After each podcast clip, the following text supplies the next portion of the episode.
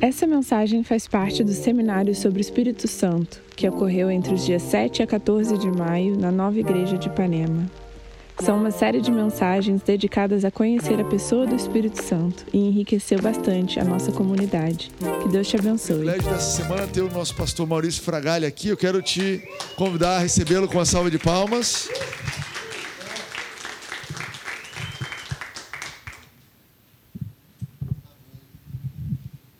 Timóteo. Eu ia perguntar mesmo, Timóteo, o que, que houve? Teve estar tá com febre, alguma coisa?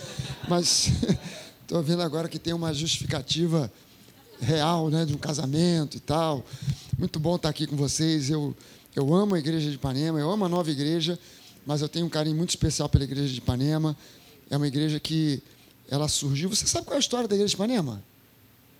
Quem é que sabe por que a igreja de Ipanema apareceu, surgiu no mapa? Quem é que sabe? Só nós quatro? Meu Deus! Deixa eu contar para você. Eu, é, há anos atrás, estava fazendo um treino é, de bicicleta para uma prova de Ironman, que era dali a um mês. E eu saí de casa para fazer o meu último treino, assim, longo. Eu ia fazer 180 quilômetros naquele dia de bicicleta. E já, eu, eu saí de casa sentindo peso nas pernas e alguma coisa aqui dentro dizendo assim: volta para casa. Mas alguma coisa aqui em cima dizia assim: não, mas eu não posso pular esse treino.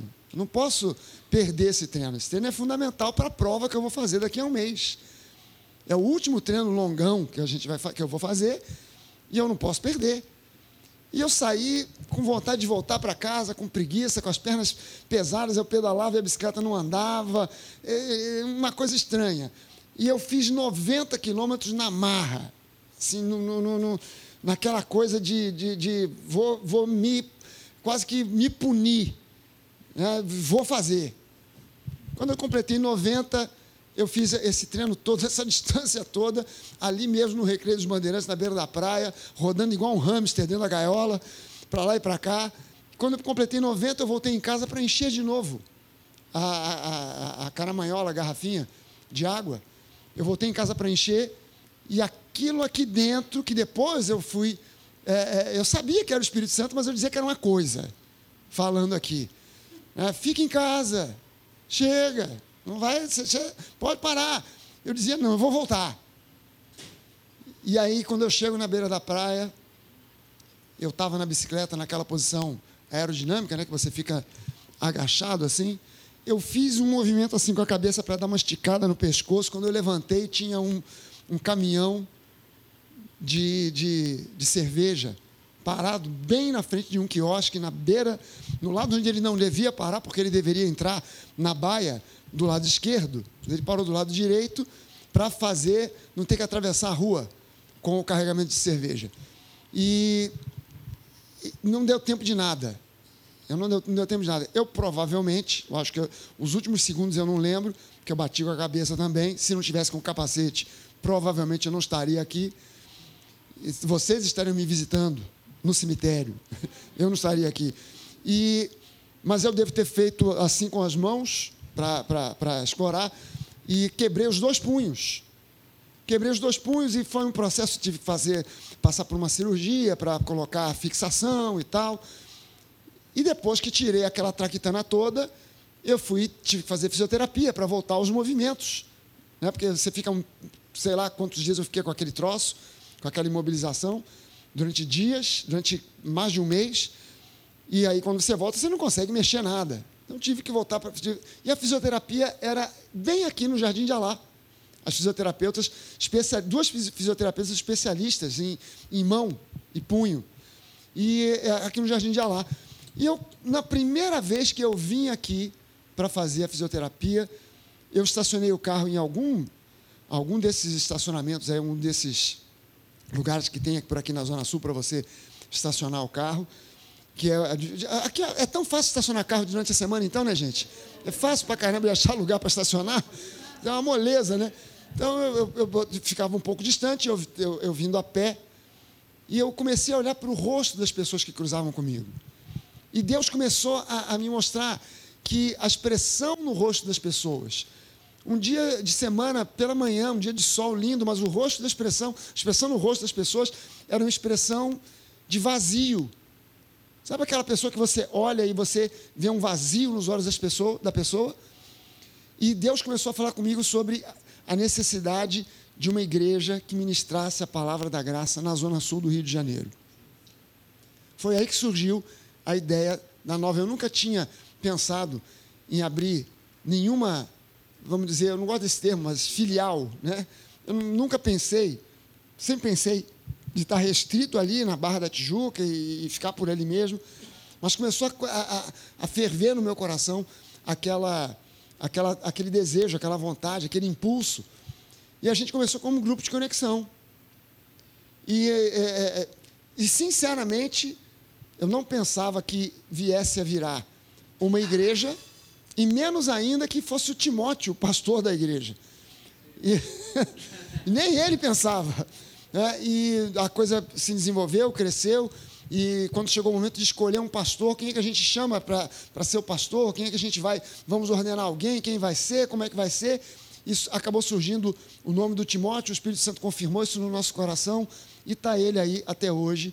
Gostem você ou não, vocês vão ter que engolir o Timóteo. e a Reniele.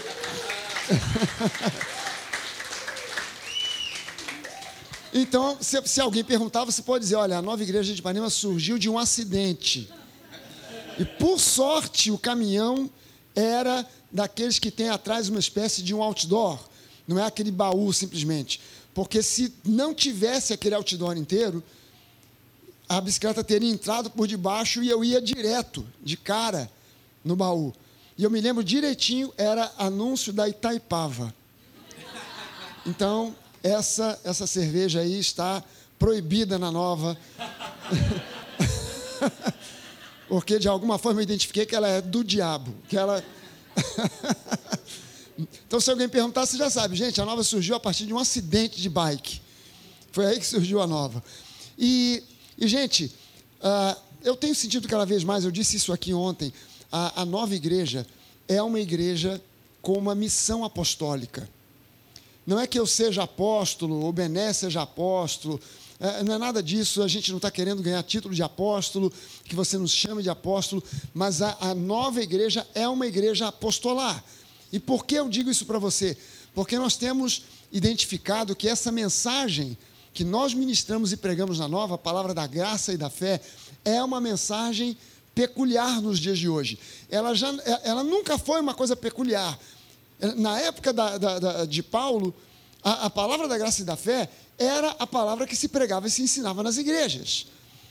Aos poucos foram entrando na igreja, nas igrejas, falsos mestres. É, nós damos aula em escola bíblica e, e, eu sou o fundador de uma escola bíblica que começou, há, sei lá, talvez 30 anos atrás. Pastor Jorge é o pastor que dá aula de. Aliás, o pastor Jorge veio comigo hoje aqui não sei se vocês conhecem o pastor Jorge Daltro. Creio que todo mundo aqui conhece. Eu, eu costumo, quando eu vou pregar em algum outro lugar, diferente, da, aqui eu estou em casa, né? mas quando eu vou pregar em alguma outra igreja, eu sempre levo alguém da nova junto comigo. Ou Jorge, vai a minha mulher, a pastora Denise, ou Bené, ou os meus filhos, ou alguém da igreja, porque sabe como é? Eu prego, se ninguém disser amém, pelo menos quem eu levei tem que dizer. É, então, então, aqui é diferente. Aqui é um pouco diferente. Mas a gente dá aula. De, de, o pastor Jorge é o cara que dá aula sobre visão panorâmica do, do Antigo e do Novo Testamento. E uma das coisas que. E quem dava essa aula anos atrás era eu. E uma das coisas que eu percebi, para mim foi um choque quando eu percebi, que a maioria esmagadora dos pastores, na né, maioria das igrejas no Brasil e fora do Brasil, não sabem a razão pela qual Paulo escreveu as epístolas, pelas, pela qual João escreveu as epístolas, porque foram escritos os evangelhos. As pessoas simplesmente não sabem por quê. Quando você não sabe por quê, você já lê a epístola de um modo deficiente, porque você não tem ideia do porquê aquilo foi escrito. É, por que que, será que Paulo estava andando nas ruas lá de Roma, de Corinto, em algum canto, e de repente ele falou: Acho que eu vou escrever uma cartinha lá para Éfeso. vou mandar uma... Não foi isso. Não foi uma coisa de uma cortesia, mandar uma carta para os irmãos. Não foi isso. Todas, todas, todas é, é um exagero, porque é, Apocalipse não é nem o caso, mas é, é quase isso também. Também tem essa mesma motivação. Mas a grande maioria das epístolas foram escritas para combater heresias que estavam penetrando nas igrejas. E as duas básicas heresias eram o gnosticismo, que era uma seita que dizia que eles, os gnósticos, a palavra gnose significa conhecimento. E os gnósticos diziam: Nós temos um conhecimento especial dado por Jesus, diretamente a nós, mas é um conhecimento secreto que só nós temos. E se você quiser obter esses conhecimentos, você tem que passar pelo nosso processo de iniciação e se tornar parte do nosso grupo. Mas é um conhecimento secreto, a gente vai compartilhar com você e você não pode compartilhar com ninguém. Só, só quem faz parte do grupo. E eles acreditavam em coisas doidas, malucas, do tipo: Jesus, na verdade, foi um homem comum, que nasceu de um relacionamento comum entre um homem chamado José e uma mulher chamada Maria. Aos 30 anos de idade, veio sobre ele o Espírito do Cristo. Ele fez e falou o que fez e falou. Aos 33, ele foi preso. No momento em que ele foi preso, o Espírito do Cristo foi embora e ele ficou por conta própria, sofreu o que sofreu, morreu na cruz e não ressuscitou. Apodreceu naquela sepultura. Uma outra linha do gnosticismo dizia: não, não, é, é, Jesus até era Deus vindo ao mundo, mas ele não tinha carne, porque a carne é má. O Espírito de Deus é um Espírito perfeito e jamais se conformaria em habitar em carne humana, podre, carne humana corrupta. Então ele era virtual. Se você tentasse abraçar Jesus, você ia fazer, ia dar um abraço no vento, ia atravessar, porque ele era virtual. E na hora da prisão, um, um sósia, alguém muito parecido com Jesus, foi preso e crucificado no lugar dele. E morreu, foi sepultado e, obviamente, não ressuscitou, porque é, é, era um homem comum. E outras maluquices, outras coisas mais. Eles acreditavam numa salada de mistura de filosofia grega com, com o judaísmo, uma confusão danada. Era uma seita que entrava dentro das igrejas, uma seita muito mística que entrava dentro das igrejas. E Paulo escreve para combater o gnosticismo, e ele escreve também para combater o, a outra heresia que entrava nas igrejas, que era o judaísmo. Eram pessoas que se diziam convertidas, vindas do, da religião judaica, que se diziam convertidas a Jesus e que diziam o seguinte: vem cá, você é, aceitou Jesus como seu Senhor e Salvador? Está muito certo, mas você está guardando a lei de Moisés? Você guarda a lei, você cumpre a lei, as tradições?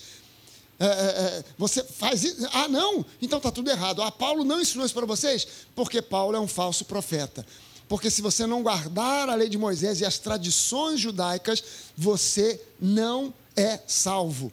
Então, se você quer ser salvo, recebeu Jesus, bacana, legal, mas você não pode comer presunto, não pode comer carne de porco, não pode comer bacon, não pode comer filé mignon, você não pode. É, é, é você tem, dia, dia de adorar a Deus não é domingo, é no sábado, você tem que guardar o sábado e as mulheres têm que ir à igreja sentar de um lado, os homens do outro, e ser, os homens têm que ser circuncidados. Então, porque senão você não é salvo coisa nenhuma. Então, as epístolas de Paulo são para combater heresias. Primeira, segunda, terceira João, a mesma coisa. O livro do Apocalipse também tem uma conotação antiherética. Também tem, leia só o que o João fala, o Espírito de Deus fala, aquelas sete cartas dizendo aos anjos, ao anjo da igreja, o pastor da igreja: Olha, você tem permitido isso, tem permitido aquilo, e não é esse o meu propósito para a igreja. Se corrija, se arrependa, mude, volte para o primeiro amor, volte ao primeiro amor, volte à graça, volte a Jesus. Remova essas, essas bobagens daí, porque senão eu virei e vou remover o teu candeeiro. Senão eu venho aí e vou passar o rodo, porque não, não tem sentido. E nós estamos vivendo um tempo em que a igreja do Senhor Jesus precisa ouvir a genuína mensagem do Evangelho, porque a igreja está ficando infiltrada de uma montoeira de coisas que não tem nada a ver com o Evangelho. Tem a ver com é, humanismo, tem a ver com é, pensamento positivo, tem a ver com uma série de coisas que não tem nada a ver com o real evangelho. E nós precisamos voltar ao, ao verdadeiro evangelho. E, e quando eu falo sobre isso, eu estou falando sobre nós sermos pessoas, sermos uma igreja que genuinamente se firma na palavra, que genuinamente confia na força, no poder e na presença do Espírito Santo de Deus para confirmar a palavra no coração das pessoas, porque é Ele quem convence a você da justiça. Não somos nós, a gente prega a justiça, mas quem confirma isso e convence você tem que ser o Espírito Santo, não pode ser eu. E a gente ora para que a nova seja essa igreja. E no, a nova igreja tem influenciado igrejas no Brasil e fora do Brasil a respeito dessa palavra, a respeito desse ministério, ministério da graça, palavra da fé. E quando nós confiamos que o Espírito Santo é aquele que comanda a igreja, o comandante da igreja não é o pastor Fulano, não é o pastor Fragale, o comandante da nova igreja é o Espírito Santo de Deus. Nós temos a obrigação, como líderes, como pastores da igreja, como os anjos da igreja, nós temos a obrigação de parar para ouvir a voz do Espírito Santo a respeito da direção que a igreja precisa e deve tomar. É, opinião, um montão de gente tem. Pastor, faz assim, faz assado. Sugestão, todo mundo dá. Pastor, faz assim, faz assado. Mas é nosso papel ouvir. Legal, boa sugestão, boa ideia mas eu submeto ao Espírito de Deus, eu submeto a Deus. Deus, será que é, é, isso aí é, é, é, é a tua vontade para nós? Porque isso pode ser a vontade dele, de Deus, para uma outra igreja e não para a nossa. Sabe, teve uma vez uma pessoa que chegou, nós estávamos ainda lá na, na, na, na nossa primeira sede, estávamos no início, estávamos em obra, e eu estava trabalhando na obra. E eu estava lá é, só de short, sem camisa, suando, feito um camelo no deserto. E, e, e, entrou uma senhora, viu aquilo tudo, viu que era uma. Acho que já tinha uma faixa lá na frente, falando sobre é, a igreja. E ela entrou e perguntou: é, Eu queria conversar com o pastor. Eu disse: Sou eu. Ela olhou assim de cima a baixo, tomou aquele susto, viu o pastor de bermuda, sem camisa, suado, trabalhando na obra feito pedreiro. Aí ela perguntou: Os senhores aqui, por um acaso, têm aquele encontro que é tremendo? Já ouviu falar desse negócio? Teve uma época que tinha essa parada aí do encontro que é tremendo e tal. Aí eu falei para ela, minha senhora, aqui nessa igreja, tudo quanto é encontro é tremendo. Até as crianças, quando se reúnem ali no cantinho, é tremendo. Ela, ela me olhou assim, nunca mais voltou, claro, claro. Ela estava procurando uma outra coisa. Ela não estava entendendo o que, que nós fazíamos. E aí, como muita gente perguntava para mim, pastor, por que a gente não faz isso? Por que não faz aquilo? Porque aquela igreja está fazendo, está sendo um sucesso. Aquela outra igreja está fazendo, está sendo muito bom. Aí um dia eu falei, cara, eu vou parar é, é de tentar explicar para cada um, vou dar um recado para a igreja inteira. E aí eu disse, gente, olha só, preste atenção. Nós não estamos fazendo o que nós não estamos fazendo porque o Espírito Santo não falou para fazer. No dia que o Espírito Santo falar para nós fazermos o que nós não estamos fazendo, nós vamos fazer aquilo que nós estamos fazendo. Deu para entender? Por quê? Porque quem comanda essa igreja não é o pastor Fragale, é o Espírito Santo. Claro que tudo tem que ser feito com ordem, com decência. Então o Espírito Santo, ele, ele, ele trabalha dentro dessa, dessa essa hierarquia da igreja. Há uma liderança, a pastor Bené, a pastor Fragalha, a pastora Suedna, a pastora Denise, a, a pastor de cada igreja local, há lideranças dentro da, de cada igreja local. E, e Deus, é claro, Ele honra esse, esse movimento, essa hierarquia, essa ordem, porque na cabeça de Deus, na mente de Deus, tudo deve ser feito com ordem e decência. Mas a gente precisa estar ligado para ouvir a direção do Espírito Santo. E quando nós estamos que, que nós estamos fazendo aqui durante esses dias, essa semana, que é mais do que uma semana, porque é uma semana e mais uma coisa, porque amanhã a gente continua com esse movimento aqui, uma semana e um dia, nós estamos buscando conhecer mais e melhor a respeito do Espírito Santo de Deus. Conhecer mais e melhor a respeito do Espírito Santo. Mais e melhor sobre é, quem ele é. Ele não é uma coisa, ele não é uma força, ele não é uma energia, ele é uma pessoa. Ninguém quer ser tratado Qualquer um de nós aqui não admitiria jamais ser tratado como uma coisa, ou como um qualquer, mas com toda a dignidade que um ser humano merece. Da mesma forma, o Espírito Santo, ele é uma pessoa. E ele merece ser tratado como uma pessoa, ser recebido com honra, ser recebido com dignidade. Por isso a gente ora, gasta esse tempo, a gente ora, a gente dá bem-vindo ao Espírito Santo. A gente recebe o Espírito Santo e a gente diz a Ele: Nós queremos mais, mais do Teu Espírito, enche-nos mais uma vez. Enche-nos mais uma vez, manda a chuva do teu espírito, rios de água viva fluindo em nós. E nós temos falado aqui sobre o fruto do espírito, que é o caráter de Jesus se manifestando em nós no dia a dia. O cristão, todo cristão, precisa manifestar o caráter de Jesus. Eu não estou aqui para manifestar o caráter de Moisés. Eu estou aqui para manifestar o caráter de Jesus. Moisés pode ter sido um homem muito bom, muito legal, gente boa, gente fina, mas Jesus é o Senhor. Moisés foi um servo, Jesus é o filho. Então nós estamos aqui para servir ao filho, não ao servo. Então nós estamos aqui para seguir o filho, não ao servo. Então é, é, nós queremos ser imagem e semelhança de Jesus para o mundo, uns para os outros e para o mundo.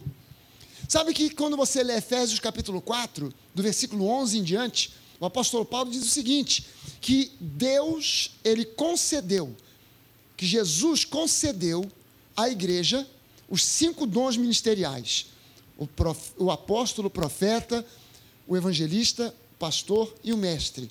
E ele diz por que ele concedeu esses cinco dons, dons ministeriais, para a edificação do corpo de Cristo, para que nós cheguemos à unidade da fé, para que nós não sejamos mais jogados de um lado para o outro, como se fôssemos uma, uma, uma como se fôssemos tolos, crianças, mas para que nós, seguindo a verdade em amor, possamos ter a manifestação do caráter de Cristo em cada um de nós.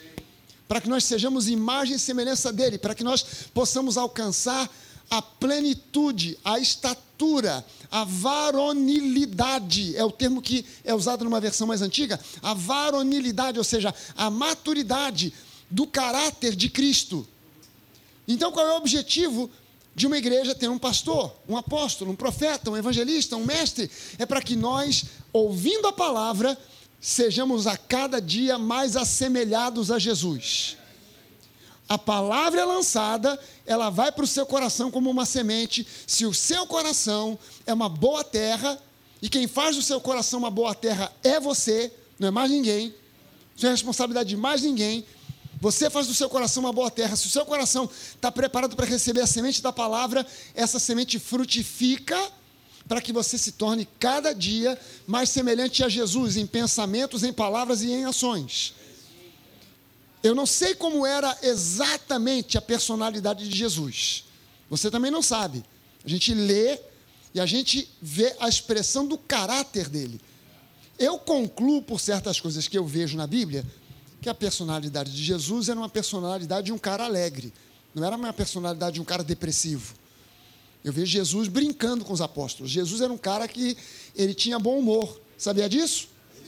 Jesus tinha bom humor. Jesus tinha bom humor. Ele, ele, ele gostava de botar apelido nos outros. Veja só. Hoje, hoje isso se chama bullying. Naquela época não, não tinha esse problema. Mas Jesus gostava de botar apelido nos outros. Ele conheceu Pedro e já botou um apelido em Pedro. Pedro, esse Pedro é cabeça dura. Pedro. Porque o nome de Pedro não é Pedro. O nome de Pedro era Simão. Simão Bar Jonas, Bar filho, é, Simão filho de Jonas. Aí Pedro olhou e falou assim: esse Simão é cabeça dura. Ô, ô Simão, vem cá. Pedrinho, tu é Pedrinho. Agora botou o apelido nele. João e o irmão eram dois caras estourados. Jesus passou por Samaria, ninguém em Samaria deu bola para Jesus. Aí vem os dois, João e o irmão dele. Jesus, você quer que a gente mande descer fogo do céu?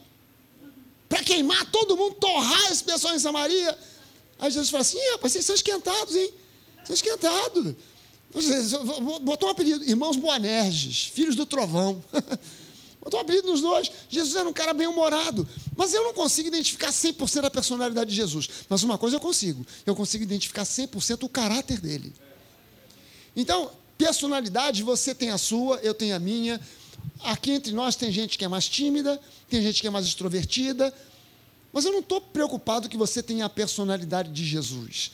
Mas a minha preocupação é que todos nós tenhamos o caráter de Jesus. Que nós manifestemos o caráter dele em pensamentos, palavras e em ações. Seja você tímido, seja você extrovertido. Seja você mais novo, seja você mais velho. E uma das coisas que propicia essa manifestação do caráter de Jesus é o fruto do Espírito. É quando nós manifestamos o fruto do Espírito, amor, alegria, bondade, benignidade, mansidão, domínio próprio. São coisas que a gente vê manifestada no caráter de Jesus e agora precisam estar manifestadas no nosso caráter, serem incorporadas no nosso caráter, não por força, mas pela ação do Espírito Santo, que faz isso, implanta isso em nós pela graça, quando nós nos rendemos a Ele. Não quando a gente tenta produzir isso por força, mas quando a gente se rende a Ele. Rendição é a palavra-chave aqui. Deus ele não corrompe o seu livre arbítrio. Ele não entra de sola arrombando portas, te dando uma chave de braço. Deus não faz isso. Se fosse assim, a igreja, a, a, a gente já não teria mais lugar, pra, pra, porque toda a Zona Sul já estaria aqui. Porque a Bíblia diz, Paulo diz que é da vontade de Deus que todos os homens se convertam. Então, quem passasse aqui na porta, já teria um anjo de plantão ali, que daria uma chave de braço invisível em quem passasse, a pessoa viria entrava. Que isso? O que está acontecendo aqui, gente? E a pessoa entrava e o Bené ia explicar: não, isso aí é o anjo que te deu a chave de braço para você aceitar Jesus. E a pessoa não ia conseguir nunca mais largar. Mas Deus não faz isso. Por quê? Porque Ele espera que você tome a decisão de seguir Jesus. Que você tome essa decisão, porque Ele te deu o livre-arbítrio e Ele não toma isso. Então, o caráter de Jesus manifestado pelo Espírito Santo, fruto do Espírito, Espírito Santo habitando em nós. E o Espírito Santo sobre nós é a experiência complementar do Espírito Santo. É o batismo com o Espírito Santo. Para que nós manifestemos agora os dons do Espírito. E qual é o objetivo? É que nós sejamos. Para que línguas estranhas? Para que interpretação de línguas? Para que profecia? Para que palavra de sabedoria? Para que palavras de conhecimento? Para que discernimento de espíritos? Para que os dons do Espírito? Para que nós sejamos testemunhas com poder e não simplesmente com conceitos, ideias, versículos, mas com a manifestação do poder, da presença real de Deus no nosso meio. Para que nós edifiquemos uns aos outros. Tirando o dom de línguas, todos os outros dons são para a edificação da igreja, dos outros. O único que edifica a mim é o dom de línguas. Quando eu falo em línguas, eu sou edificado. Você não. Você não está entendendo nada do que eu estou falando. Então, para você, não acontece nada. Mas quando eu profetizo, você é abençoado. Não eu. A minha bênção, quando eu sou usado com um dom do Espírito, é o ser usado pelo Espírito. O ser usado pelo Espírito é a bênção que vem para quem é usado pelo Espírito. Mas no momento em que eu levo para você uma palavra profética, você é o abençoado. Quando Deus me dá uma palavra de conhecimento, uma palavra de sabedoria, é para você ser edificado, para você ser abençoado.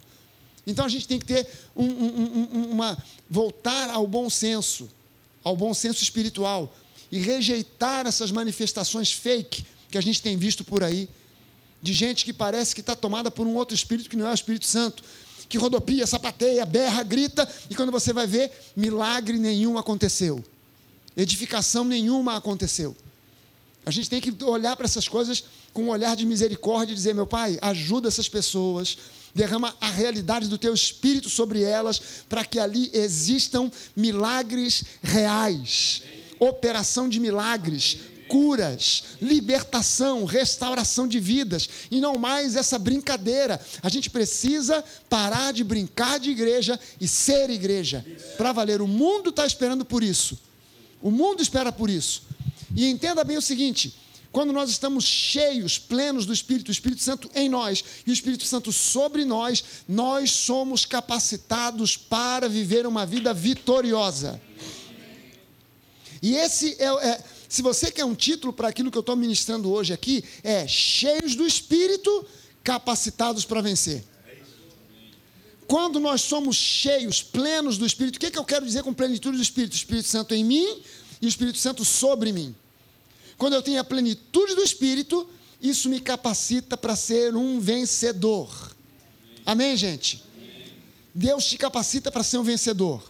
Eu queria que você falasse agora uma palavra profética para quem está perto de você, dizendo para essa pessoa: Deus já te capacitou para ser um vencedor.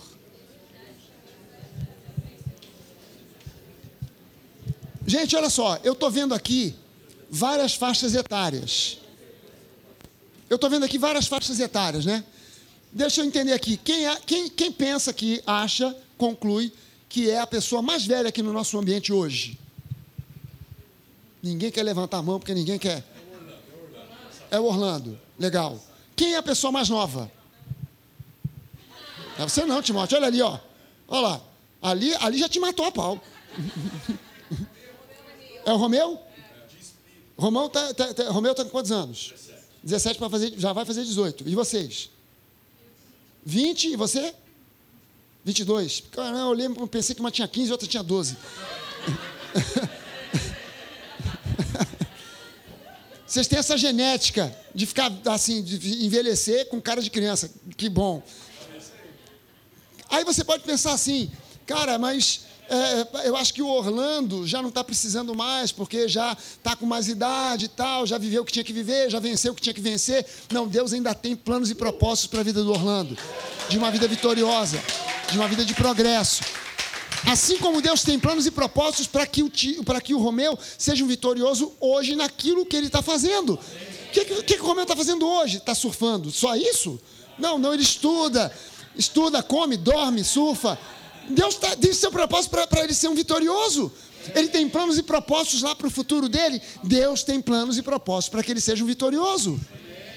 Gente, eu, eu olho para a vida daqueles que têm se juntado à nova e abraçado essa palavra da graça, a palavra da fé, e eu não consigo encontrar um testemunho de fracasso. Eu só consigo encontrar testemunho de progresso. Por quê? Porque a vontade boa, perfeita e agradável de Deus para a nossa vida é que nós alcancemos sucesso pleno.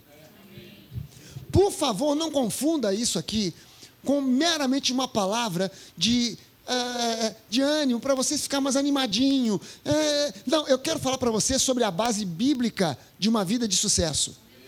Eu quero falar para você de uma base bíblica de uma vida de sucesso. E eu garanto para você é, é, que é da vontade de Deus que você seja uma pessoa bem-sucedida em todas as coisas. Eu não estou falando de sucesso no sentido de fama ou meramente riqueza material, mas o ser bem-sucedido nos seus sonhos e projetos, sonhos e projetos que Deus mesmo planta no seu coração. Que Deus plantou no seu coração. Coisas que Deus plantou no seu coração. Sucesso, gente, é algo que todo mundo, que eu saiba, todo mundo quer ser bem-sucedido. Ninguém pensa e planeja, eu estou sonhando com um fracasso, maravilhoso na minha vida. Estou, estou fazendo o meu melhor para fracassar. Em tudo, em tudo, em tudo, em tudo, em tudo. Família, negócios, grana, eu quero é fracassar. Ninguém pensa assim. Ninguém pensa assim. Todo mundo quer ter sucesso. Mas quem é a pessoa de real sucesso? Quem são as pessoas que você pode apontar e apontar como uma pessoa bem-sucedida? Porque eu conheço gente, já li biografias. Eu adoro ler biografia já li tanta biografia de gente com grana que não acaba mais, bem sucedido na área artística, bem sucedido na área empresarial, com grana pra caramba, mas uma vida miserável de depressão, de drogas, de tristeza, de angústia, de divórcios e destruição, pancadaria, separação de filhos para lá e amigos para cá, uma confusão danada. Isso lá é sucesso? Não tem nada a ver com sucesso. É necessário a gente começar a entender que Deus planejou uma vida de sucesso para nós e a palavra dele confirma isso. A palavra dele confirma isso.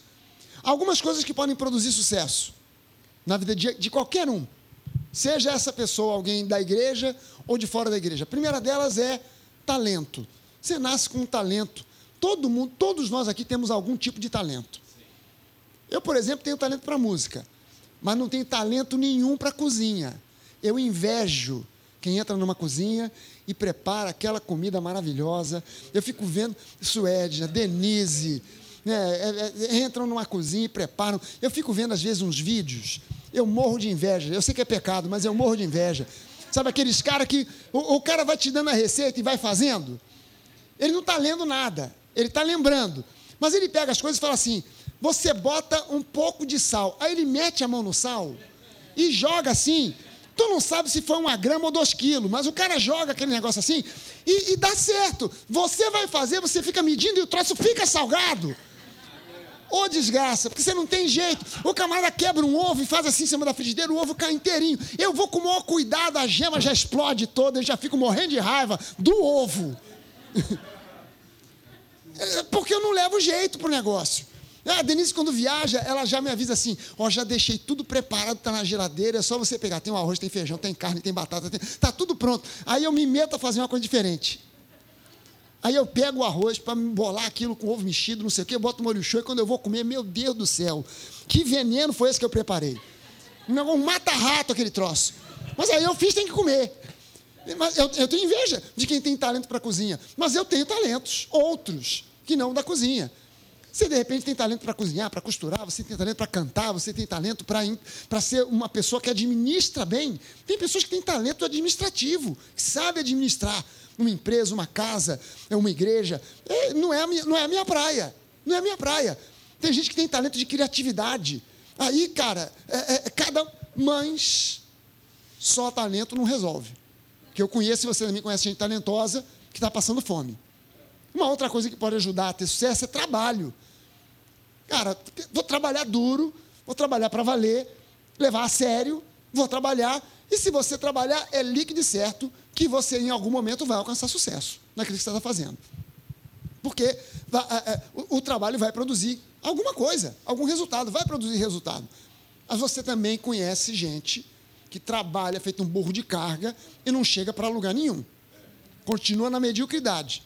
Uma terceira coisa que pode produzir sucesso é oportunidade. Oportunidade. Ah, pastor, mas o meu problema é que nunca se abre uma porta de oportunidade. Essa, esse não é o problema. O problema é você enxergar a oportunidade que se abriu.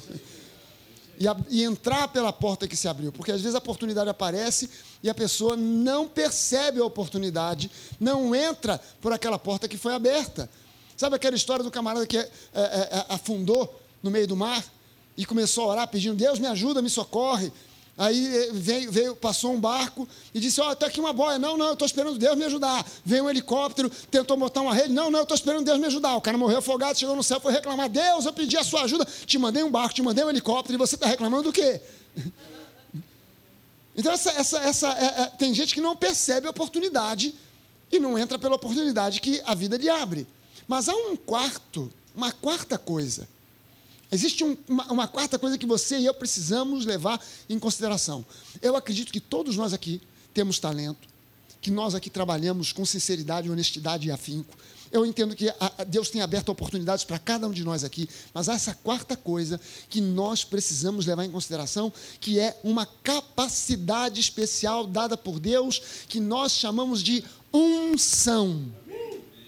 Unção que o Espírito Santo dá para que de repente surjam talentos que você não tem, que de repente se abram oportunidades que você nunca esperava, que surja um impulso e uma força para trabalhar com uma capacidade tal que você trabalha menos e produz mais. Uma unção maravilhosa da parte de Deus. Êxodo capítulo 31, nos versículos de 1 a 6, diz assim: O Senhor disse mais a Moisés: Eis que chamei pelo nome Bezalel, filho de Uri, filho de Ur, da tribo de Judá, e o enchi do Espírito de Deus de habilidade, de inteligência e de conhecimento em todo artifício, para elaborar desenhos e trabalhar em ouro, prata e bronze, para lapidação de pedras de engaste, para entalho de madeira, para todo tipo de trabalho artesanal. Escolhi a Oliabe, filho de Aizamaque da tribo de Dan, para trabalhar com ele. Também dei habilidade a todos os homens hábeis para que me façam tudo o que tenho ordenado. Olha só que coisa. Deus fala com Moisés: Moisés, você vai fazer um tabernáculo. Essa tenda ela vai ser assim, assim, assim, assim. Vai ter móveis, móveis de ouro, de prata, é, vários utensílios. E a roupa do sumo sacerdote vai ser assim, desse jeito, com esse tipo de material, com pedras preciosas. Aí Moisés pergunta: Mas como é que eu vou fazer isso? Como é que eu vou realizar um negócio desse? Onde é que eu vou arrumar alguém para lapidar essas pedras preciosas? Onde é que eu vou arrumar alguém para fazer esses bordados nas cortinas do tabernáculo? Onde é que eu vou arrumar alguém para fazer toda a estrutura do tabernáculo? Onde é que eu vou arrumar alguém para fazer essa roupa do sumo sacerdote? Fica tranquilo, Moisés, porque eu ungi, eu ungi algumas pessoas, eu ungi esses camaradas aqui, ó, Bezalel, eu ungi ao, a Oliabe e alguns outros camaradas com toda a capacidade para serem artesãos. A Oliabe, é, Bezalel vai ser o chefe desses caras, ele tem a unção máxima. E esses outros caras têm unção para ajudar, para fazer os projetos que ele vai fazer, eles vão ter a capacidade de botar em prática os projetos que ele vai criar. Eles vão saber lapidar pedras, eles vão saber fazer todos os postes, eles vão saber é, bordar as cortinas e vai ficar tudo pronto. Eles vão saber fundir ouro, manipular metais, eles vão saber fazer tudo isso porque eu coloquei uma unção especial. Nenhum desses caras fez curso de ourives. Nenhum desses caras fez curso de arquitetura, mas todos eles receberam de Deus uma capacitação especial, e isso continua disponível para você e para mim hoje. Gente, olha só no, Antigo, no Novo Testamento você vai ver vários exemplos. Moisés, José. Dá uma olhada na vida de José. O, o, sujeito foi vendido pelos irmãos, passou por um perrengue do tamanho de um bonde, mas a Bíblia vai dizendo que Deus era com José. E Deus, a Bíblia não, mostra assim, José então caiu num canto, orou, orou, orou, orou, jejuou. Não, não fala nada da vida de oração, não fala nada de, de, de, de, de, de José é, é, clamando a Deus e tal, mas vai dizendo, e Deus era com José, e Deus era com José, e Deus estava ungindo José. E no momento em que foi necessário, aquela unção veio à tona, ele revelou para Faraó o sonho que Faraó tinha tido, porque Faraó deu uma missão complicada, hein? Deu uma missão complicada para os caras para interpretar aquele sonho. E, jo, e José foi lá e interpretou. Debaixo não de uma inteligência. Não, cara, eu vou falar uns negócios aqui, se der certo, vai dar, vamos ver, vamos ver. Que, como é que ele falou de vaca magra, vaca gorda? Ih, rapaz, o que, que, que, é isso agora? Ah, vou chutar aqui, vamos ver. Tomara que dê certo. Oh, Deus ajuda. Não, não, não, não, não. Deus mostrou a ele algo é, é, líquido e certo. Pode falar, José, porque é exatamente isso aqui. Ele trouxe para Faraó a mensagem em menos de alguns minutos, em menos de cinco minutos. O camarada foi de prisioneiro a vice-governador do Egito, acima dele só Faraó. E como é que uma coisa maluca dessa acontece? Unção. Unção. Dá uma olhada na vida de Gideão, camarada acovardado com medo, malhando o trigo com medo dos midianitas, dentro de uma caverna. Aparece um anjo, vai nessa tua força, homem valente. Ah, Gideão deve ter dito, se fosse Gideão, ia dizer, o seu anjo, o senhor veio, no, no, Deus te deu o endereço errado. Você errou o CEP, porque você está falando com a pessoa errada. Eu estou aqui morrendo de medo, deixa eu explicar para o senhor quem eu sou. Eu sou Gideão. Eu sou da menor tribo de Israel nessa tribo que é a menor, eu sou da menor família. A minha família é a menor, dentro da tribo que é a menor. E dentro dessa família que é a menor, eu sou o menor. Então, seu anjo, se o mundo fizer fila, eu sou o último da fila. Você está entendendo? Vai nessa tua força, homem valente. Porque Deus te ungiu. Não é porque você é um camarada que conhece estratégia de guerra e não sei o quê. Não, Deus te ungiu. E é com 300 homens que você vai vencer 150 mil dos inimigos que estão vindo contra Israel. Meu Deus do céu! Meu Deus! É, é essa mesma unção, ela continua presente, disponível para nós. Olhada na vida de Davi, de Esther, de Débora, de Ruth. Vai no Novo Testamento, dá uma olhada na vida de Pedro. Quem era Pedro para se tornar aquilo? Você vai ver três fases na vida de Pedro, fácil de você ver: o Pedro dos Evangelhos, o Pedro de Atos e o Pedro das Epístolas. O Pedro dos Evangelhos, cabeça dura, traiu Jesus. O Pedro de Atos, um camarada que agora começa a pregar Jesus com ousadia. Aquele cara que negou Jesus, foi ungido pelo Espírito Santo, agora ele tinha ousadia para pregar, ao ponto de ter sido preso E na prisão disseram para eles: se você, Pedro, continuar falando desse tal de Jesus por aí, da próxima vez, ó. Aí Pedro vira para os caras e fala assim: olha só, quer vocês queiram, quer não queiram, nós vamos continuar pregando a palavra, anunciando Jesus, porque importa mais obedecer a Deus do que obedecer a homens. Esse não é o mesmo Pedro dos evangelhos. O Pedro dos evangelhos dizendo: desculpe qualquer coisa, o senhor está com a razão, eu nem conheço esse Jesus, um abraço, tchau. Aí você progride esse Pedro que no livro de Atos entra em choque com Paulo, não entende a salvação dos gentios, não entende a mensagem da graça. Chega agora nas epístolas de Pedro, primeira e segunda Pedro, e as duas epístolas de Pedro são epístolas sobre a graça.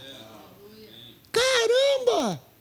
Caramba! E esse Pedro agora no final da segunda epístola ainda diz para a igreja, meus irmãos, vocês tenham aí paciência para ouvir tudo que diz o nosso amado irmão Paulo porque ele diz certas coisas que são difíceis às vezes a gente entender, mas o cara é de Deus.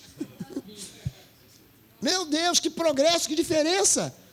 Mas por que houve esse progresso, essa diferença? Porque Pedro foi ungido para se tornar o apóstolo que ele se tornou. João, Estevão, Paulo, e o exemplo máximo, Jesus.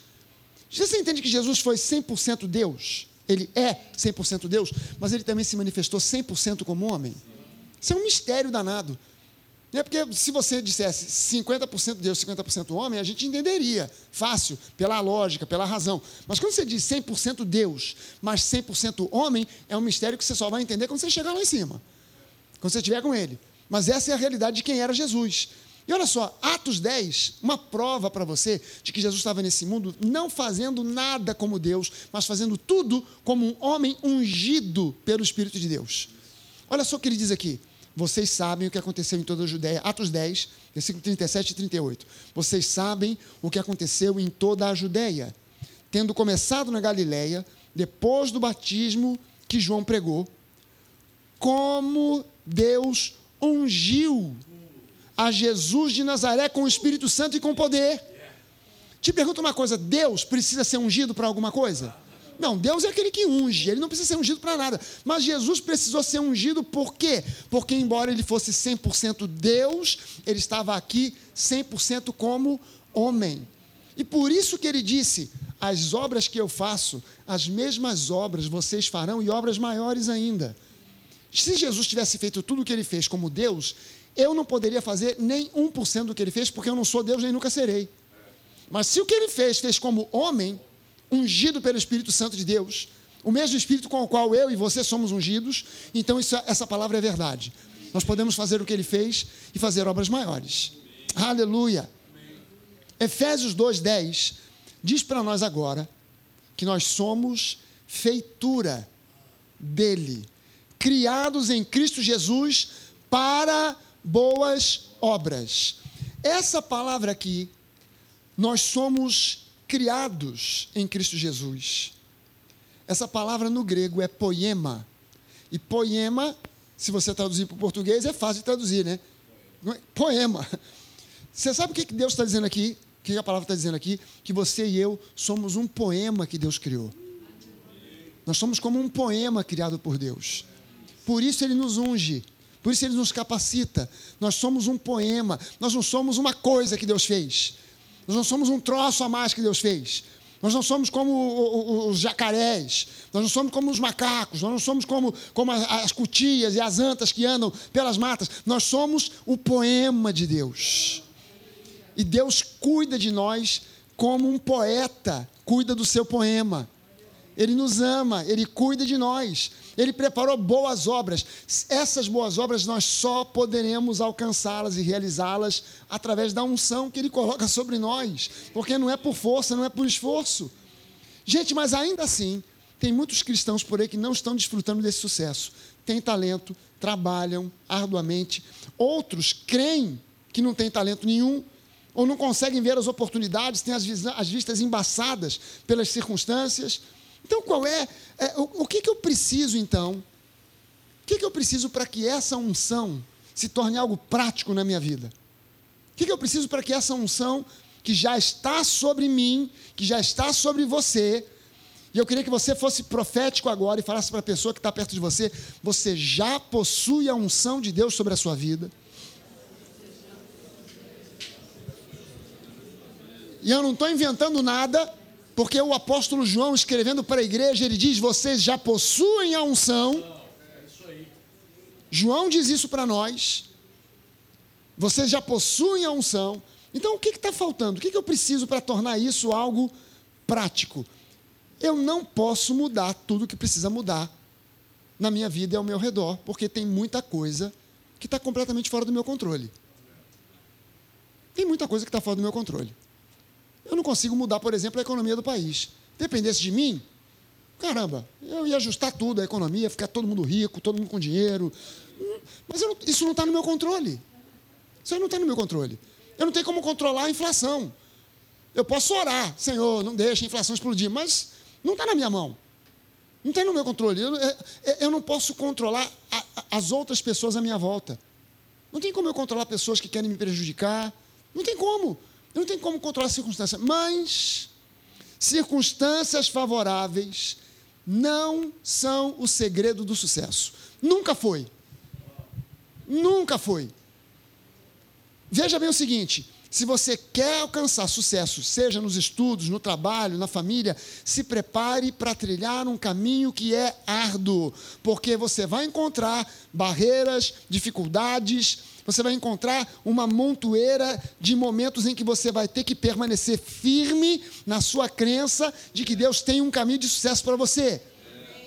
Você vai ter que permanecer firme não abrir mão e não deixar aquele espírito diabólico que vem para soprar e dizer: não é nada disso, você tem mais é que fracassar mesmo, você não é ninguém, você não é nada, você andou até aqui, mas foi ilusão. Pastor botou minhoca na sua cabeça, para de pensar bobagem, porque a vida é assim mesmo. Olha para a realidade à sua volta. Isso é pensamento que vem do quinto subsolo do inferno. Não vem do primeiro andar, não. Vem do quinto subsolo do inferno.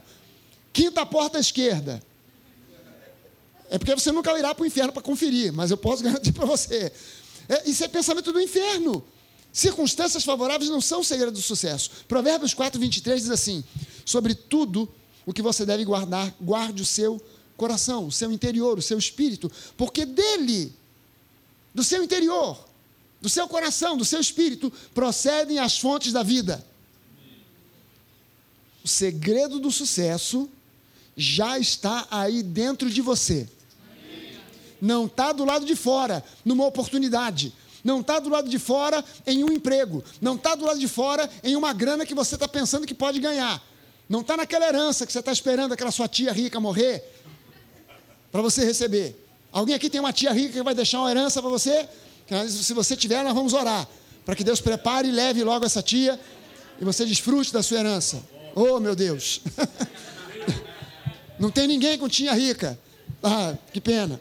O segredo do seu sucesso não está numa herança que você vai receber. O segredo do sucesso já está aí dentro de você. Já está aí em você.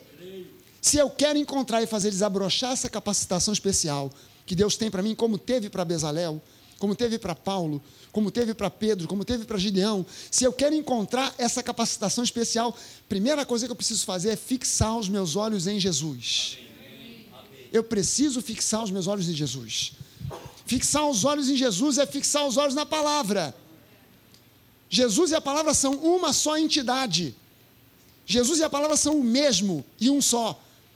João capítulo 1, versículo 1: No princípio era o Verbo e o Verbo estava com Deus, e o Verbo era Deus. Essa palavra verbo no grego é logos, e logos é traduzido também como a palavra. No princípio era a palavra, e a palavra estava com Deus, e a palavra era Deus. Aí no versículo 12 ele diz: E a palavra, o verbo, o logos se fez carne, e vimos a sua glória, glória como do unigênito do Pai. Então Jesus e a palavra são uma só entidade. Quando você olha para a palavra, você está olhando dentro dos olhos de Jesus. Você está olhando para o coração de Jesus. Está vendo a vontade de Jesus. E lembre-se que nós somos gente da nova aliança. Então nós temos que focar, ao contrário do que é ensinado na maioria das igrejas, nós temos que focar 80% do nosso tempo de leitura, estudo e meditação na palavra no Novo Testamento E os 20% que restam, aí sim, para o Antigo Testamento. Mas a maioria das pessoas pensa ao contrário, porque pensa assim: ah, o Antigo Testamento é mais grosso, então é para focar mais no Antigo Testamento, né? Que tem mais papel, tem mais texto. Aí a pessoa cai dentro do Antigo Testamento e deixa o Novo Testamento meio de lado. E ler o Novo Testamento é difícil, porque tem muito conceito, muito princípio. Ler o Antigo Testamento é fácil porque tem muita história. Aí a gente fica lendo, ah, Abraão, historinha Abraão no deserto, que legal, e Moisés vagando para lá e para cá, 40 anos e tal, que coisa, a gente sabe aquela história de fulano matou ciclano, uh, tem até aventura aqui nesse negócio, gente, que legal. Tá.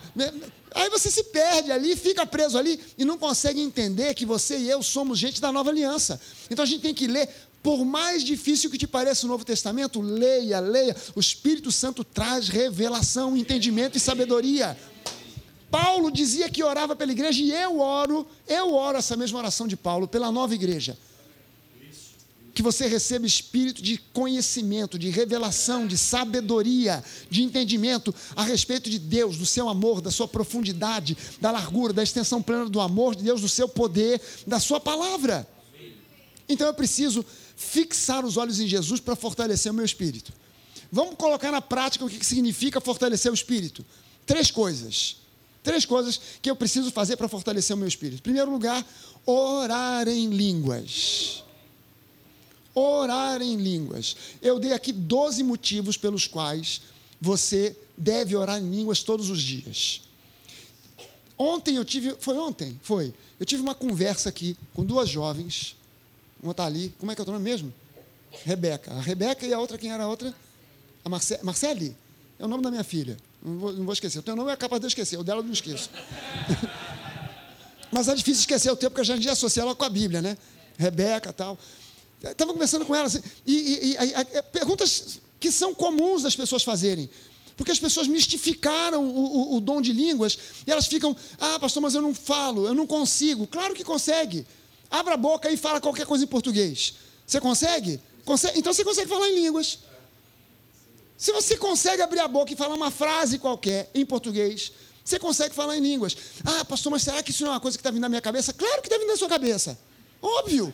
Ainda bem que está vindo na sua cabeça. Não na cabeça do capeta, mas na sua cabeça. Ah, mas pode ser que seja carne. Claro que é a carne. A sua língua é de carne, sua boca é de carne, claro. Quem fala em línguas é você, não é o Espírito Santo. Espírito Santo não fala em línguas, os anjos não falam em línguas. Quem fala em línguas é você. Somos eu. é, é, é, é, é Deus não muda, não altera, não corrompe a sua vontade própria. Ele te deu livre-arbítrio. Então você fala se quiser. A, a diferença, sabe qual é? Eu falei para ela o seguinte: eu posso ensinar um papagaio a falar em línguas. Você vai entrar na minha casa e tem um papagaio. E eu digo: olha só, meu papagaio espiritual. Fala, papagaio. Papagaio, xandai, xandai, xandai. Eu posso ensinar o papagaio a falar em línguas. Qual é a diferença do papagaio falando em línguas e você falando em línguas, o papagaio nunca conseguirá exercer fé sobre aquilo que ele está falando. E a gente fala em línguas pela fé. Eu falo em línguas pela fé. Não é porque o Espírito Santo entrou com a mão nas minhas costas e veio até aqui a boca, e perdi o controle. Não, não é isso. Não é isso. É algo que é, é, é, um exercício da minha vontade. Eu quero falar em línguas e eu posso falar em línguas a hora que eu quiser, aonde eu estiver. Pastor, até no banheiro tomando banho? Até no banheiro tomando banho. Pastor, mas o senhor está sem roupa. Você acha que o Espírito Santo nunca viu você sem roupa? Você acha que o Espírito Santo se escandaliza quando você tira a roupa? Não, não existe isso, gente. Não existe isso. Você precisa entender que falar em línguas é algo simples. É simples demais. É uma unção que Deus te dá, é uma inspiração que o Espírito Santo te dá, mas quem fala é você. Ah, pastor, mas quando eu vejo você falando em línguas, o pastor Bené falando em línguas é tão bonito, parece hebraico, parece uma língua oriental. E quando eu falo, sai um negócio meio esquisito. Meio... Meu... Gente, não se preocupe de falar com uma língua articulada, porque a Bíblia fala de gemidos inexprimíveis. Você pega uma criança, criança vai crescendo, vai nascer, ela nasceu, ela vai crescendo, vai se desenvolvendo. Um dia ela vai começar a falar. Mas não é assim. Ontem ela não falava. Aí hoje ela acorda assim: bom dia, papai, bom dia, mamãe. Já aprendi a falar, tá tudo certo, cadê o café da manhã? Não é assim. Ela começa a, a, a minha neta mais nova, a Júlia, tá, tem um aninho. Ela está começando a falar. O que, que ela fala? Ela fala uma língua que só ela sabe, ela fala línguas estranhas. Ela vira para você e começa a conversar contigo. Você não entende uma palavra. A minha nora jura que ela está dizendo mamãe e papai. Claro, mas eu não entendo nada. Então, meu irmão, não se preocupe de falar uma língua articulada. Se preocupe em ter ousadia, coragem e fé para abrir a boca e falar, seja lá o que saia da boca, gemido, sílaba, não importa, mas orar em língua estranha é importantíssimo para fortalecer, edificar o teu espírito, para que você tenha o fluir da unção de Deus na sua vida, para que você possa viver a vida vitoriosa que Deus tem para você. Segunda coisa, confessar a palavra. Confessar a palavra é fundamental para fortalecer o teu espírito, para você ter o fluir das águas vivas, da água viva. É, é, fundamental. Confessar a palavra é uma forma de cooperar com o Espírito Santo, é oferecer para o Espírito Santo instrumentos para ele operar. Gente, eu sou, por formação, eu não me formei num, num, num seminário teológico para ser pastor, me formei numa faculdade de medicina para ser médico. E a minha especialidade é uma especialidade cirúrgica. Qual é a maior desgraça que pode acontecer? Numa sala de cirurgia. É um, o cirurgião entrar, tem anestesista, paciente, enfermeiro, enfermeira, instrumentadora, a equipe, o paciente deitado na mesa e não tem instrumento para operar. Já imaginou? Não tem misturi, não tem uma pinça, tem nada. O que, que eu vou fazer ali? Como é que eu vou operar se não tem instrumento para operar? Tem que ter um instrumento. Tem que ter os instrumentos. Qual é o instrumento que o Espírito Santo usa para trabalhar no seu espírito a palavra? Quando você confessa a palavra, você está dando instrumentos para o Espírito Santo operar, para ele trabalhar no seu espírito, para formar o teu caráter à imagem e semelhança de Jesus e para revelar a você coisas que você nem sabe, coisas que você não pensa nem imagina trazer revelação para o seu espírito. Então é importantíssimo confessar a palavra. Provérbios 18, 21 diz assim: A morte e a vida estão no poder da língua. Quem bem a utiliza, come do seu fruto. Pegou o que Deus está falando aqui? Deus pega os dois grandes extremos, a vida e a morte. Estão no poder. Ele, ele, ele não disse, a vida e a morte estão no, estão no poder dos remédios que você toma. A vida e a morte estão no poder da comida que você come. A vida e a morte estão no poder é, é, do, do, do, médico que você consulta. Não, não, não. A vida e a morte estão no poder da língua. Quem bem a utiliza, come do seu fruto. Então, qual é a melhor utilização que eu posso dar para a minha língua? Falar a palavra de Deus. Pegar aquilo que era promessa. Não sei se o Timóteo falou isso já aqui, ou o Bené, ou se eu já falei mas eu disse isso na igreja. Quando eu falei isso, a primeira frase deu um choque tão grande que eu vi que pessoas, uns três ou quatro, caíram da cadeira no chão. Porque eu disse o seguinte: você e eu não temos mais uma promessa sequer de Deus. Nenhuma. E pela cara de vocês, eu vi que vocês também estavam prontos para cair no chão agora. Nós não temos mais uma promessa sequer de Deus. O que nós temos de Deus hoje é herança. As promessas deixaram de ser promessas. Quem tem promessa de Deus hoje é o mundo. O mundo tem promessas. Nós temos uma herança. Aquilo que era promessa se tornou herança. Então, quando eu olho para a promessa, eu vejo uma promessa na Bíblia: O Senhor é meu pastor, nada me faltará. Aquilo é parte da minha herança. Há uma diferença gigantesca entre uma promessa e algo que é uma herança. Uma promessa é. Acho que eu falei isso aqui. Se não falei, vou falar. Se falei, você vai ouvir de novo. Quem aqui tem filho? E já teve esse filho foi, já, já foi criança, pequeno. Pediu para você um presente de Natal. Por exemplo, uma bicicleta. E você prometeu ao seu filho que você ia dar a bicicleta. Ok, meu filho, você, nós estamos no mês de janeiro. Você pediu para o papai uma bicicleta e o papai vai comprar a bicicleta para você. Aí você foi na Casa de Bahia, fez um carnê de 36 meses para comprar a bicicleta, está pagando a bicicleta. O filho ele comenta com os amigos: no Natal eu vou ganhar uma bicicleta. Ah, eu vou ganhar. Ele vai dormir, ele sonha com a bicicleta, porque ele tem uma promessa. Ele não tem uma bicicleta. Mas no dia 24 de dezembro, ele vai dormir crendo que no dia seguinte, quando ele acordar, e quando ele acorda no dia 25, ele abre os olhos, tem no quarto, do lado da cama dele, uma bicicleta. Ele não tem mais a promessa. Agora ele tem a bicicleta. Antes ele sonhava com a bicicleta, falava da bicicleta. Agora ele monta na bicicleta e vai andar com os amigos. Então aquilo que era uma promessa agora se tornou algo concreto, real. Você e eu tínhamos promessas, mas em Cristo Jesus tudo foi tornado real e você e eu agora temos herança. Então eu agora preciso, e esse é o terceiro ponto, eu agora preciso visualizar as promessas, visualizar a minha herança. Não, eh, não basta eu confessar a palavra, eu preciso visualizar a palavra. Deus criou você com uma característica que só você e eu temos, só os seres humanos têm, têm chamada imaginação. A palavra imaginação vem de imagem. Os, todos nós pensamos em imagens. Você não pensa em textos, você pensa em imagens. Se eu disser para você, cachorro, na sua cabeça não vem um letreiro. C-A-C-H-O-R-R-O. Não, não, não. Na sua cabeça vem uma imagem. Mas você pensou no cachorro que você queria.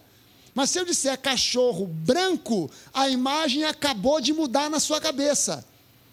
Mas se eu disser cachorro branco, você pode imaginar um pequenininho, um grandão. Mas se eu disser para você cachorro branco, mas é um pastor daquele. É, tem um pastor que é um pastor não é alemão, que ele é todo branco? Belga. Pastor belga. Mudou a imagem. Mudou a imagem por completo. Se, é, por quê? Porque nós pensamos sempre em imagens. Você lê um livro qualquer, na sua cabeça você vai projetando as imagens daquilo que você está lendo. É a partir disso que autores transformam livros em filmes. Nós fomos criados para pensar em termos de imagens, e a Bíblia fala demais em termos de imagens. Salmo 125, por exemplo, versículos 1 e 2. Os que confiam no Senhor são como o monte Sião, que não se abala, mas continua firme para sempre. Gente, a igreja tem uma ideia tão, tão errada do negócio que até isso aqui tinha uma música antigamente que o pessoal cantava, que cantava até errado. Não sei se vocês conhecem essa música. Os que confiam no Senhor são como os montes de Sião. Os montes não, infeliz, é o monte. Não são os montes de Sião, é o monte, é um monte só, o monte Sião. Os que confiam no Senhor são como o monte Sião. Quem olhava, o, o, o israelita, que olhava para o Monte Sião, que é um monte dentro da cidade de Jerusalém. Quando ele olhava para o Monte Sião, o monte onde Davi construiu o seu palácio, a sua fortaleza. Quando você olha para o Monte Sião, você vê e fala: Cara, esse monte está aí há quantos séculos? Há quanto tempo? E não se abala. Já veio gente, já morreu gente, já teve luta, batalha, briga, passaram reis e o monte está aqui, inabalável. Os que confiam no Senhor são como esse monte, o Monte Sião, o monte da bênção, o monte onde Davi colocou a arca da aliança depois que ele trouxe ela de volta, quando ela passou um tempo lá com os filisteus. Foi onde ele colocou o monte onde havia louvor, adoração 24 horas por dia, porque Davi instituiu ali turnos de levitas que cantavam louvores diante da arca durante 24 horas, durante 40 anos. Esse é o monte da bênção. Aqueles que confiam no Senhor são como esse monte. Era uma, um auxílio visual que a pessoa olhava e ela dizia: caramba, é assim que eu sou. Inabalável.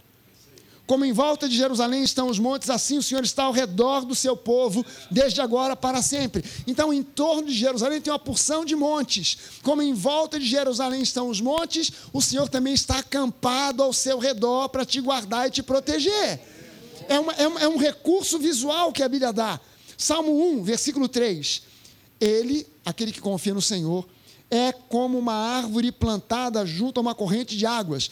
Você não pode pegar isso aqui, levar ao pé da letra e, e ir para a beira da lagoa e ficar, eu estou junto à corrente das águas, estou não uma árvore aqui.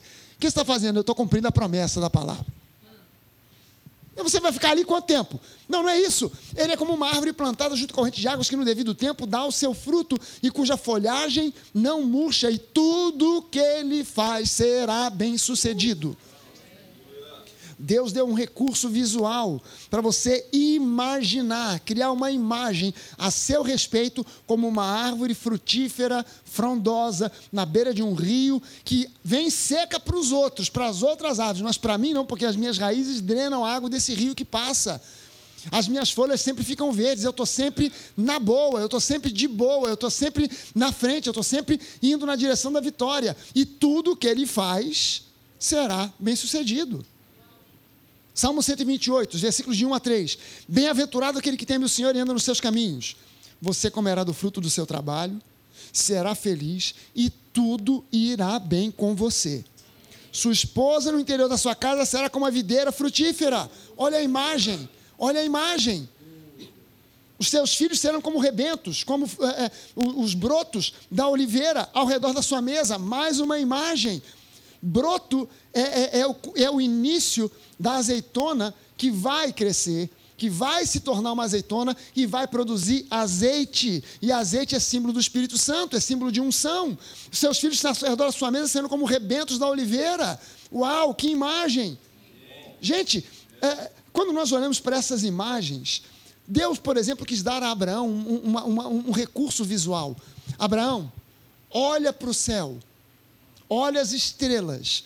Cara, se você já viu um céu estrelado, sem nuvem, não aqui no Rio, mas em Teresópolis, em algum outro lugar que não tem poluição, ou em Israel, onde dificilmente tem nuvem cobrindo o céu, você olha e vê aquela montoeira de estrelas e naquele tempo, então, que não tinha mesmo poluição nenhuma, olha para as estrelas. Olhou, está vendo? Assim será a tua descendência. Agora olha para o chão. Olha só, você consegue contar os grãos de areia? Assim será a tua descendência. Deus deu recursos para Abraão ver, usar a imaginação. Ele despertou a imaginação de Abraão. E você precisa se imaginar se imaginar desfrutando das bênçãos da sua herança. Você precisa se ver cheio de saúde. Você precisa se ver na sua mente, você precisa se ver próspero, cheio da grana. Amém. É nós. Meu irmão, Presta atenção numa coisa: Deus não tem nada contra você ter dinheiro. Essa mentalidade atrasada de que Deus não te faz prosperar, porque se você tiver dinheiro, você vai abandonar a Deus. E quanta gente que não tem um centavo sequer abandona Deus? Isso não tem nada a ver. Não tem nada a ver. O problema não é você ter o dinheiro, o problema é o dinheiro te ter. Porque o dinheiro é um ótimo servo, mas é um péssimo senhor. Quando você começa a entender e se ver prosperando, não é para você bancar o playboy, você está entendendo? Não é para bancar o playboy, é para você saber que você tem recurso para sustentar a tua família, para os teus filhos estudarem nos melhores colégios, nas melhores escolas, para tua esposa, teu marido ter do bom e do melhor, para você ter um bom carro, para vir para a igreja e não ficar no meio do caminho, parado no meio do túnel, com Fiat 147. Deus quer um melhor para você e você tem que se ver desfrutando do melhor. Qual é o problema em você sonhar em ter um bom carro, onde caiba muita gente, porque eu quero uma família grande? Então eu não quero um, um, um Fusca, eu quero um Land Rover. Qual é o problema? Ah, o pastor está. Olha como o pastor está gastando o dinheiro da igreja. A igreja que não ama ver o seu pastor prosperar é uma igreja que não merece prosperar. A igreja que não ama ver o pastor prosperando é uma igreja que não merece prosperar. Agora, quando a igreja olha e entende, cara, olha só que bênção. A nossa igreja, nada falta na igreja. A igreja tem bancos confortáveis, tem cadeiras confortáveis, ela é construída, ela é estruturada, ela é bonitinha, ela é arrumada, ela é decorada, tudo bem cuidado, os aluguéis sendo pagos em dia, tudo que é comprado é pago numa boa, e o pastor tem um Land Rover. É isso aí, ele pode porque a igreja está em dia. Não dá para o pastor ter um Land Rover e a igreja toda capenga, os bancos tudo furado, o negócio tudo ruim, tudo não tem, não tem espuma, não tem nada para você sentar, você senta no banco duro, de madeira, não tem microfone que funcione, não tem nada funcionando, o aluguel está atrasado e o pastor está de Land Rover. Esse aí você tem que pendurar numa forca. Não tem que ser pastor. Mas a igreja está tá, tá, tá progredindo, o pastor tem que prosperar. tem que prosperar mesmo. Não é para ostentar, mas é para prosperar. Porque Deus tem plano de prosperidade para nós. Agora, só lembre de uma coisa, para a gente amarrar tudo aqui. A vida espiritual é um todo. As partes todas se somam para produzir um resultado final. Então, o caminho do sucesso é composto por vários fatores que se complementam.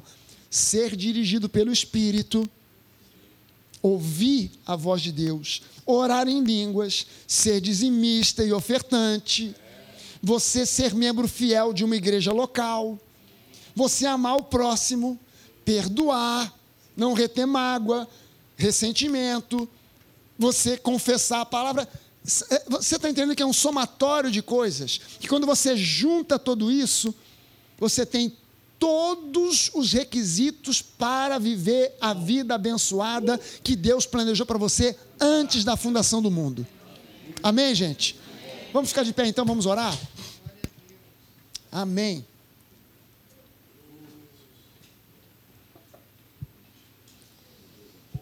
Gente, a Bíblia diz isso.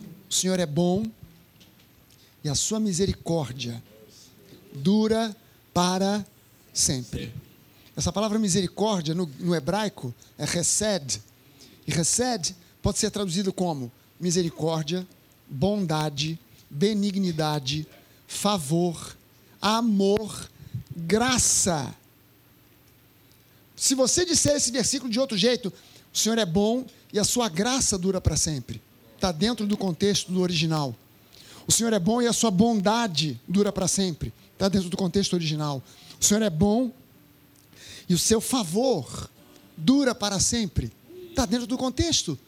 Então eu queria convidar você agora para gastar um minuto orando por você e pedindo agora a Deus: Senhor, eu quero uma vida de sucesso conforme a tua palavra me promete.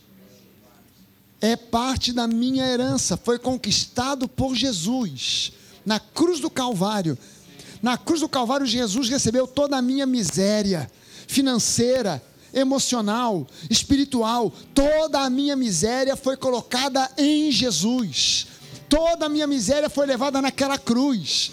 Toda a minha miséria de caráter, toda a miséria, Deus, do, do, meu interior, de tudo aquilo que eu era, a minha maldade, tudo aquilo que pensava de errado, tudo, tudo de mal que havia em mim foi levado na cruz do Calvário. O trabalho ali foi pleno, foi perfeito, foi completo. E Jesus, ele simplesmente bradou: está consumado.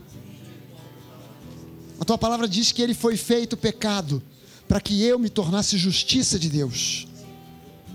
Então, meu Deus, eu te agradeço, porque toda a minha miséria espiritual, emocional, financeira foi levada na cruz do Calvário e eu dou ordens agora ao inferno que tire as suas patas imundas das minhas finanças, da minha família, das minhas emoções, de tudo aquilo que está relacionado comigo. Que todos os espíritos malignos saibam nessa noite que nós sabemos de quem nós somos, a quem nós pertencemos. Que o inferno fique sabendo que nós sabemos que o nosso Jesus é o Rei dos Reis. Que seja proclamado no inferno que na nova igreja de Ipanema o povo está ciente e consciente de que Jesus está acima e bem acima de todo principado, de toda potestade, de todo nome que se possa pronunciar. E que o inferno seja repreendido agora, agora, no nome de cada membro da nova igreja de Ipanema de cada membro da nova igreja de Joinville, de Brasília, de Porto Velho, de Atlanta, da Barra da Tijuca, em nome de Jesus, em nome de Jesus, nós declaramos o povo da nova um povo próspero, um povo cheio da unção de Deus para prosperar, unção de Deus para capacitação, para progredir e vencer, em nome de Jesus, em nome de Jesus, aleluia, aleluia. Agora eu quero que você gaste um minuto. Gaste um minuto orando pela pessoa que está ao seu lado, profetizando sobre a vida dela, declarando: Pai, em nome de Jesus, sobre a vida desse meu irmão, seja sua esposa, seu marido, seu filho, sua filha, sua mãe. Ore com essa pessoa e declare: em nome de Jesus, eu profetizo sobre a vida dessa pessoa com quem eu estou orando. Eu profetizo sucesso, progresso, vida abundante, saúde plena saúde plena. Você que está recebendo essa oração agora, veja-se cheio, cheio de saúde, cheia de saúde, próspero, próspera, vitorioso no seu trabalho, nos seus estudos, em nome de Jesus. Aleluia. Obrigada por ouvir mais esta mensagem da Nova Igreja de Ipanema. Não deixe de pegar as outras mensagens deste seminário e participe dele por inteiro. Deus te abençoe.